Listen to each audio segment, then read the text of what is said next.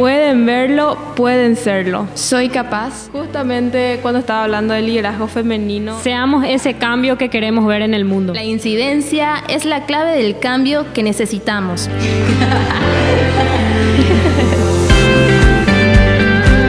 Más de 200 niñas son capacitadas para crear proyectos comunitarios e incidir en sus comunidades, a través de talleres de liderazgo, participación, vocería e incidencia. Bienvenidos a Ñapun Dive, el espacio donde las niñas nos comparten sus experiencias. Hoy nos acompañan Anabel, Sara, Rosana y Mariana, de diferentes distritos del departamento de Caguazú y están listas para hablar sobre incidencia y organización.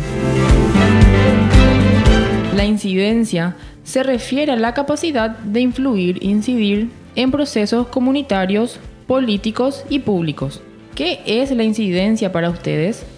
Sería una manera de, poder nosotras eh, incidir de una manera, como dijiste, eh, ayudando a nuestra comunidad tanto sea con las problemáticas, eh, tratando de, crear grupos y de acuerdo a eso ir realizando algunas soluciones y visualizando las problemáticas para realizar las soluciones. Y asimismo, como estabas mencionando, yo también creo, o sea, pienso y tengo la idea de que la incidencia se trata de, de influir en las organizaciones o en distintos puntos así, ya sea con nuestras propias ideas y nuestras eh, capacidades para poder eh, influir en un, en un cambio. Para mí la incidencia, en este caso, eh, nosotras como niñas lideresas, eh, jóvenes adolescentes, es que podamos demostrar, presentar nuestras ideas para la sociedad y ante la sociedad, porque nosotras buscamos eh, soluciones que no solamente nos incluyan a nosotros, sino también al resto de la sociedad, como estaba mencionando. Incidir en las personas empezando desde mis ideas y poder expresarlas y convencerlas para que así ellos mismos también me puedan ayudar a mí desde sus posibilidades a que esas ideas puedan volverse realidad. ¿Cómo inciden Ahora desarrollando todos los talleres con plan en Ñapo Dive, creo que de, alguna u otra manera vamos viendo nuestro yo interior y de ahí vamos viendo cómo podemos incidir, cómo podemos ser esa guía en nuestra comunidad y de ahí ir viendo cómo podemos lograr lo que queremos, cómo podemos lograr esas soluciones a las problemáticas, buscando ayuda, hablando con adultos y también sumando a más de nuestros pares. Para mí creo que es enfrentar ese miedo, creo, porque tenemos que hablar, ¿verdad? Y ser escuchadas también. El modo en que yo incido en la sociedad es que aprovecho las oportunidades que me dan eh, ciertas organizaciones, comisiones, para poder expresar no solamente mi voz, sino también las voces de las demás niñas, también adolescentes eh, cuyas problemáticas necesitan ser escuchados, ¿verdad? Y así poder llegar a los oídos de personas capaces, sensibilizándoles con nuestras situaciones para que puedan ayudar. Eh, a resolver distintas problemáticas, eh, tanto como municipios, empresas, eh, zonas públicas y tanto también así como las privadas, eh, convenciéndoles de que nosotras y nosotros, los niños, jóvenes, adolescentes, especialmente las niñas, somos capaces de poder influir en la sociedad, dando soluciones para que pueda ayudar a avanzar eh, a la sociedad en sí, no solamente para nosotras mismas. Del mismo modo puedo decir que también incido aprovechando las oportunidades que me dan eh, en ámbitos así de aprendizaje, porque si es que eh, yo, yo misma luego no, no tengo conocimientos, entonces ¿cómo voy a ayudarle a mi comunidad? Entonces aprovechando esas esas oportunidades yo también eh, en ciertas ocasiones les hago pasar las informaciones que a mí me dieron las capacitaciones y así como que uno va cambiando su punto de vista y vamos mejorando nuestra, nuestra situación. tenemos alguna habilidad o talento que vamos descubriendo a lo largo de nuestras vidas y nos gustaría saber cuáles son. Y viste que con plan solemos hacer tomas de poderes cada 11 de octubre. Y en el 2018 me tocó ser eh, periodista por un día y pasamos por varios radios de nuestra comunidad. Eh, y en una ocasión eh, nos hizo volver a llamar, o sea, a mi caso, un locutor le llamó a un personal de plan y le preguntó por mí si de por ahí no tenía tiempo para poder irme todos los días en su programa, en su programa radial eh, mañanero para poder ser de tipo de ayudante, una especie de pasantía con el tema de la locución, porque se ve que eh, hay interés, ¿verdad?, de parte mía. Y ahí sí fui yo reforzando más ese, ese talento, por decirlo de esa manera, y siempre en cualquier ocasión que trate sobre cursos, ya sea de oratoria y eso, intento aprovechar. Busco libros también así, cosas de oratoria. En YouTube investigo técnicas para poder hablar mejor. Canto karaoke, leo mucho para familiarizarme más con palabras técnicas. Hago todo lo posible.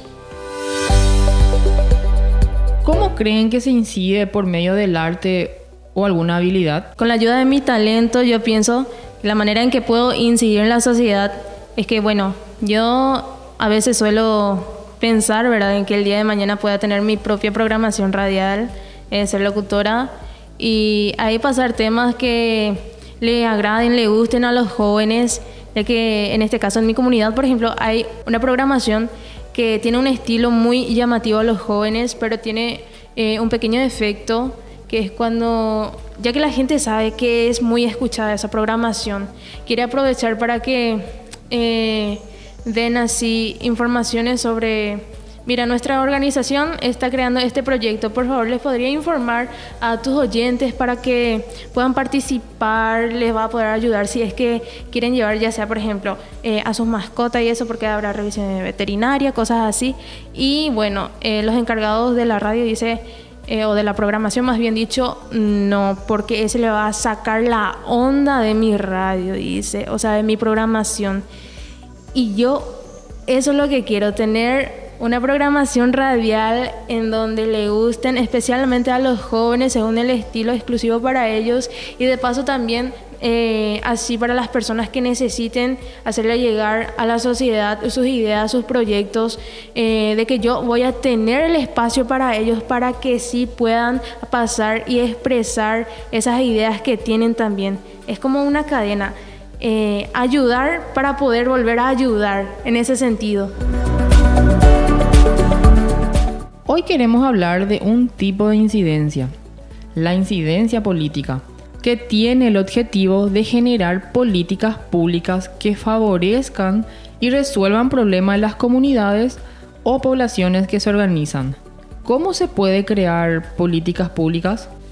Una manera sería de, de, poder no solo escuchar las voces de los adultos, sino que ir viendo también como serían las representantes de las comunidades, las niñas, que cada una pueda dar eh, desde su punto de vista el cómo ve la realidad de su comunidad y de ahí ir sacando las soluciones. Una idea es en que cada municipio, distrito, se pueda crear un consejo municipal de la niñez y la adolescencia, en donde pueda ser conformado por organizaciones que luchan por el bienestar y el derecho, la seguridad de la niñez y la adolescencia y también conformado por los mismos niños y jóvenes para que puedan hacer unir fuerzas, eh, dar ideas de soluciones a base de problemáticas y así con un con unos planes, con unos proyectos bien documentados, serios, poder presentar otra vez a superiores como tales como la Intendencia, la Gobernación y eso, eh, para poder accionar en la sociedad? Eh, para empezar, luego estaría bien que los, los, gobernantes mismos nos den más la oportunidad de hacerles saber nuestras problemáticas y que ellos mismos eh, pongan más interés para las soluciones de los mismos. La pandemia demostró ser una manera de acción con una dificultad, el distanciamiento. ¿Cómo creen que se logra ayudar a la comunidad? Al principio, como sabemos, fue muy complicado, ya que no sabíamos cuánto iba a durar esto ni, ni qué podíamos hacer. Estábamos como que, bueno, ¿qué va a pasar ahora? ¿Será que, no sé, mañana se acaba el mundo? Pero de a poco se buscaban las soluciones. A mitad de año fue como que Plan eh, nos dio una ayuda, primero a las niñas, eh, para, para poder por así decirlo, llevar una vida casi normal, poder volver a, tener por lo menos lo necesario y más todavía para las familias de escasos recursos que no contaban con eso. También ayudaron con la alimentación básica, con todo lo que se necesita y, fue así como que se fue sobrellevando la pandemia. Más todavía fue cuando las señoras, bueno, decían, ¿qué vamos a hacer ahora, verdad? Y se empezaba a, dar las soluciones, se hacían las ollas populares eh, en algunas casas, después en la iglesia y, y ahí se iba juntando más y más. Sí, bueno, allá por mi comunidad no se hacía mucho porque estaban todo bien, ¿verdad? Porque tipo en campo lento vivíamos, ¿verdad? Pero veía en otras ciudades que había muchos niños también que sufriendo de hambre y que algunas señoras también estaban trabajando en eso, ayudando a otras personas que lo necesitaban.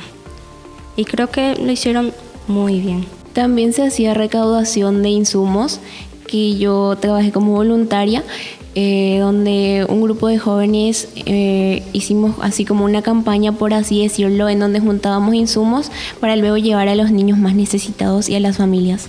Es importante mencionar también que los de la campaña no nos sentimos tan afectados ya que la mayor parte de la población cuenta con sus propios cultivos y esa fue una gran ventaja. Hoy mimi la huerecuala mandi o kumanda, hoy la huerecuala huerta pele lechuga mimi, jamba umia.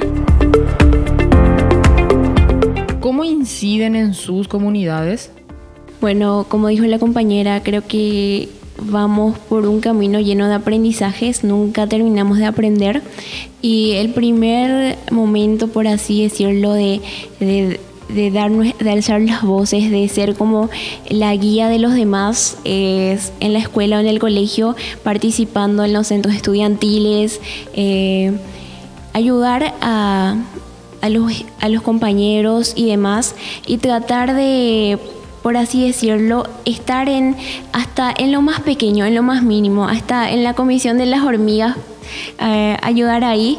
Creo que lo más importante es buscar, por así decirlo, espacios que hay en la comunidad y de ahí ir formando, ir fortaleciendo todo lo que sería ese espacio y, y de ahí ir también ayudando y incitando, por así decirlo, incitando puede ser. No, para que los demás se adhieran. Incentivando, incentivando a las demás personas a que se adhieran y de ahí es como que vamos fortaleciendo eh, ese liderazgo y va creciendo en nosotras. Yo a esta, a esta edad de mi juventud, adolescencia, el modo de que influye en mi sociedad es que aprovecho eh, cada ámbito en la que puedo ser partícipe, tanto como por ejemplo en la iglesia demuestro mis capacidades como la de poder expresarme ante el público, intentar dar todo de mí, hacer todo lo que me proponga, hacerlo lo posiblemente bien. Eh, por ejemplo, lidero el grupo juvenil en mi capilla y de vez en cuando muchos temas se relacionan demasiado a nuestra manera de vivir en la sociedad cuando hablamos del bien común, eh, del modo de tratarnos entre los jóvenes, eh, qué nos hace que los jóvenes estemos cayendo en alcoholismo, en la drogadicción y todos siempre vuelven a enlazarse en ideas de distintos ámbitos. Entran eh, tanto ideas religiosas, cristianas, tanto también lo político, entra también lo económico y de repente sin darte cuenta estás haciendo como una un congreso, un mini congreso entre personas, pero que quizás algún día, el día de mañana, los pueda utilizar en, en un ámbito mucho más llamativo y que impacte de una manera más enorme.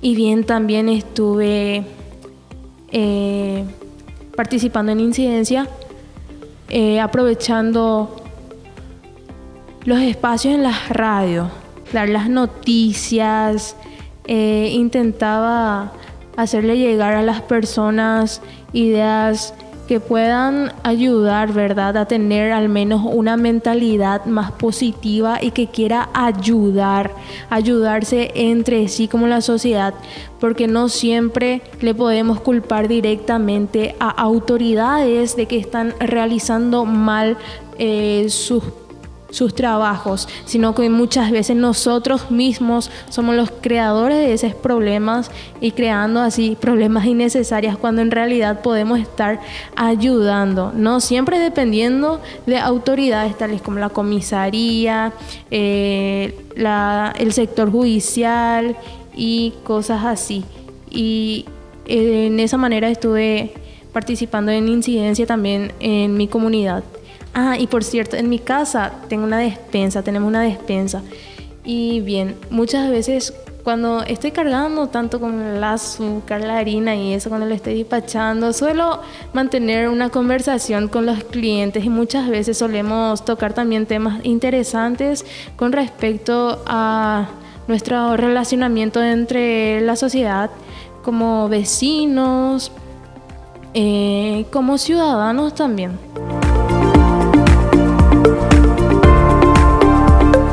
Espacio de participación es la escuela. En sus escuelas, ¿hay organizaciones estudiantiles? En mi colegio había un centro de estudiantes, el centro estudiantil, el cual terminó durante el 2020 a causa de la pandemia y después volvimos a resurgir en el 2021, o sea, este año.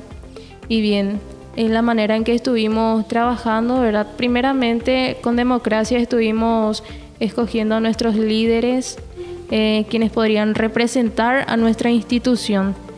De ahí realizar proyectos que le favorezcan a nuestra institución, eh, ayudar a organizar eventos que se iban a realizar nuestro colegio, eh, salir a representar a, nuestro, nuestro, a nuestra institución, ya sea como concursos, eh, también dando informaciones eh, a otros estudiantes con respecto a unos temas los cuales vimos nosotros que serían muy interesantes que el resto pudieran, pudieran saber porque no todo se enseña en el colegio en las materias. Por ejemplo, protecciones, cómo protegernos contra el embarazo precoz, enfermedades de transmisión sexual y ayudar en lo posible eh, desde nuestra posibilidad. En mi institución también eh, hay un centro de estudiantes conformado por, como su nombre le dice, eh, algunos estudiantes y estuvimos participando también así de proyectos que puedan eh, incidir así favorecer a, favorecernos a nosotros y así con ayuda de nuestros directivos también. Eh, con la pandemia fue como que bueno, todo paró, ya que casi dos años estuvimos sin, sin poder vernos, sin poder ir al colegio, a la escuela.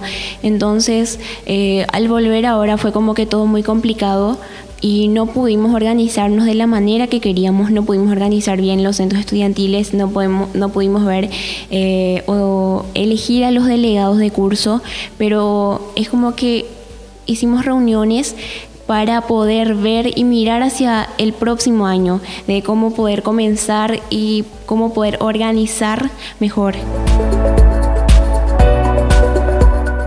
Hablemos de una experiencia, Niñas con Igualdad.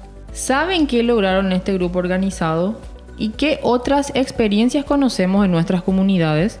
Gracias al movimiento Niñas con Igualdad eh, por la campaña, es como que vamos logrando que se visualice más la situación de las niñas en todos los sentidos y en todos los aspectos. Es como que estamos más, más vistas, somos más vistas. Eh, antes voy a hablar, voy a dar un ejemplo del colegio o la escuela. Es como que, bueno, eh, era el receso y no sé, no podías jugar fútbol o no podías hacer eso por el simple hecho de ser niña, ¿verdad? Y siento que eso ahora va cambiando. Y bueno, ya los compañeros nos invitan, bueno, vamos a jugar o vamos a recrearnos. También es como que en distintos espacios eh, ya nos dan la oportunidad de participar, de, ser también como las portavoces y de dar nuestras ideas por sobre todo. Es como que, eh, bueno, con en Niñas con Igualdad me ayudó por sobre todo a poder vencer más la timidez y con el apoyo de Plan vamos organizando charlas, eh, para con las demás niñas, ya que creo que eso es lo que falta, como que incentivar eh, a las niñas, pero no solo hablar con las niñas, sino que poder primeramente comenzar a hablar con los adultos, con los padres, para que puedan ver también que que ya no es como antes, ¿verdad? Que se pierda esa idea de, que solo las niñas están para eso y que los niños para lo otro, ¿verdad? Sino que, que se vaya perdiendo esa idea y que de ahí que los padres también nos ayuden a poder ir cambiando esas pequeñas cositas en el día a día. Bueno, la compañera Sara tiene razón con todo sobre que las niñas no son escuchadas, que no son vistas, como jugar fútbol. Yo siempre quise jugar, pero no me permite que soy, una niña, dice, ¿verdad? Y siempre soy muy llamada también de lo mismo de ella. Después, gracias a Plan también, bueno, rompí un poquito mi timidez, ¿verdad? Y soy también más escuchada, más vista participé en muchas cosas también, tipo, yo bailo, ¿verdad? Y participo en muchas cosas en eso, ¿verdad? Pero en la escuela, bien, y conozco muchas niñas que también han sufrido muchas cosas, ¿verdad? Y yo siempre digo que no hay que, tipo, hay que romper ese, ¿verdad? Que también, también deben ser escuchadas. Y no tengan miedos y hagan lo que a ustedes les antoje, pero que también deben obedecer a muchas personas también. Nuestra manera de incidir eh, son muchísimas las maneras en este movimiento y los más resaltantes de cada año son cada 11 de octubre, el Día Internacional de la Niña donde asumimos como máximas, autoridades en sectores públicos, tanto también como privados y áreas de comunicaciones, para poder llegarle a las comunidades, tanto a señoras, señores, eh, personas de tercera edad, jóvenes y niños, eh, como nosotros también, para poder eh, hacerle llegar la idea específicamente de que las niñas estamos pasando por unos problemas y que necesitamos la ayuda de los demás, de toda la sociedad, para poder afrontarlas y que al fin de cuentas eh, tiene un fin de lograr el bien común entre todos, no ser más ni tampoco menos que los hombres ni cualquier persona de otra edad o ideologías. ¿Qué tipo de problemas veo en mi comunidad y qué puedo hacer al respecto? sí, hay problemas en mi comunidad, eh, muchos casos de desigualdad, eh, por, como por ejemplo encontré verdad en mi comunidad principalmente eh, una problemática en el ámbito futbolístico donde se le da oportunidad a los hombres de, participar en los entrenamientos. Ahora la cuña, ahora era Y era que una vez eh, hablé con mis amigas para poder unirnos y hacer llegarles un documento a los del entrenamiento para que nos puedan dar también la oportunidad. Y ellas mismas como que y cangriches de entonces tuve que dejar otra vez pero sí eh, estoy pensando en volver a animarles para que me puedan ayudar y para que eh, podamos hacer cambios también nosotras y que no tengan miedo de mí porque si no yo sola no entonces la principal solución para mí es como que, que podamos ser unidas, ¿verdad? Porque o si no, hay cangreta y no, no se logra nada así. Bien, la problemática que resalta mucho en mi comunidad es que en el caso de los jóvenes que van terminando su educación media, aquellos que piensan seguir todavía otra carrera, eh, les dificulta mucho por el tema de que tienen que solventar sus estudios y para solventar tienen que trabajar. Y para los jóvenes para los jóvenes no hay muchos trabajos ya que em, carecen de experiencia la mayoría. Y en muchos casos también los padres eh, no les quieren soltar así, así nomás a sus hijos y muchas veces por esas razones no tienen ese derecho de poder elegir democráticamente qué es lo que quiere seguir. Eh, cada persona ya tiene muchas veces ese sueño, ese anhelo de yo quiero ser tal cosa el día de mañana pero según mi condición económica, bueno, no puedo. Según la ideología de mis padres, no, no puedo. Y en realidad yo creo que si es que nos ponemos bien las remeras, pisamos fuerte y pasamos por ese momento de afrontarle principalmente a las ideologías eh, más poderosas de nuestras vidas, que son las de nuestros padres, eh, es un punto clave, incidir en ellos para poder eh, pasar de nivel e intentar derrotar también esa otra barrera para poder el día de mañana eh, cumplir ese sueño tan anhelado. Y esa es la problemática principal en mi comunidad para los jóvenes. Tienen pensado seguir una carrera, pero las barreras que se le presentan, ay mi Dios. Bueno, hay diversas problemáticas, pero creo que la principal es la falta de acceso a la educación y más todavía en la pandemia fue como que se vino todo abajo y Paraguay creo que se caracterizó por la deserción escolar y eso es algo muy triste y muy, muy duro de contar. Em, tengo compañeras que tuvieron que dejar el colegio y por así decirlo, es como que falta de apoyo de los padres.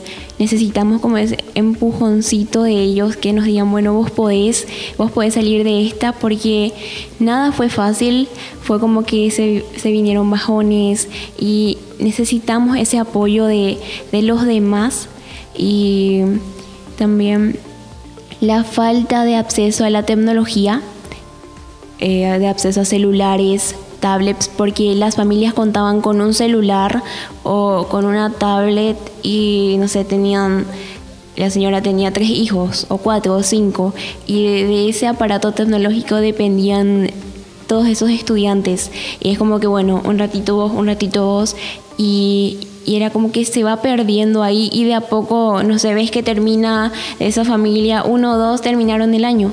Y necesitamos más aparatos tecnológicos, necesitamos que, que se vaya eh, ese apoyo de los padres, pero no solo de ellos, sino que también de, las autoridades que, que, se interesen por lo que va sucediendo.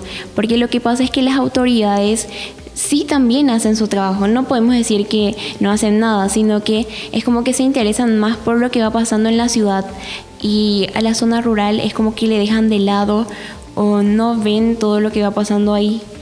También otra de las problemáticas es la falta de acceso a puestos de salud en la comunidad de forma cercana.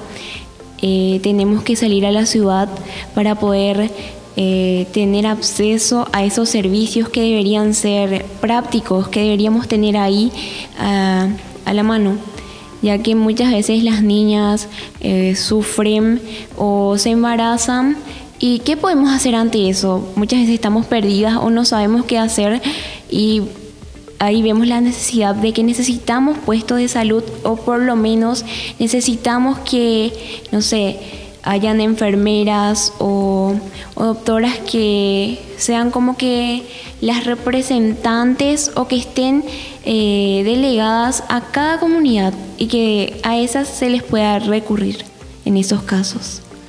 Eh, así también en mi comunidad, como dijo Sara, igualito, a veces también que hay muchos niños también que dejaron su educación por trabajo eh, de campo.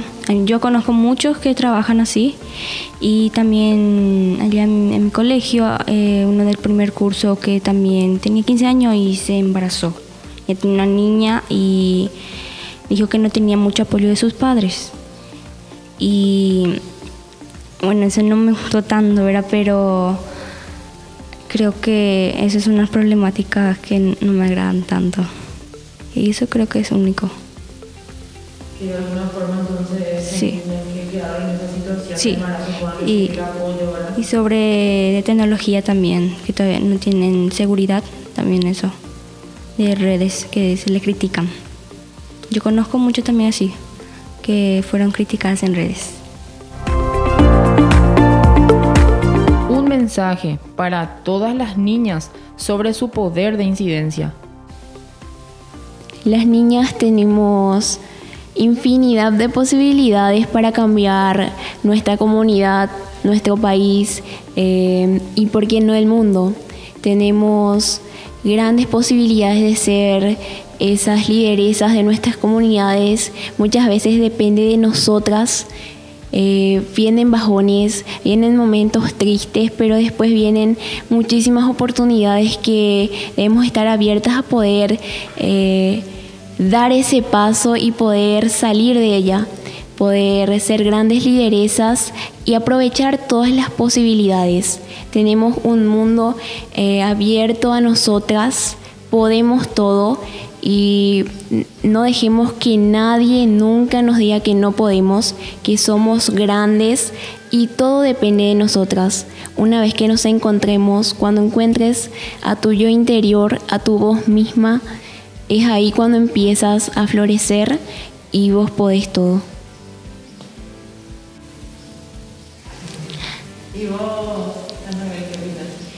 Eh, bueno, concuerdo mucho con Sara y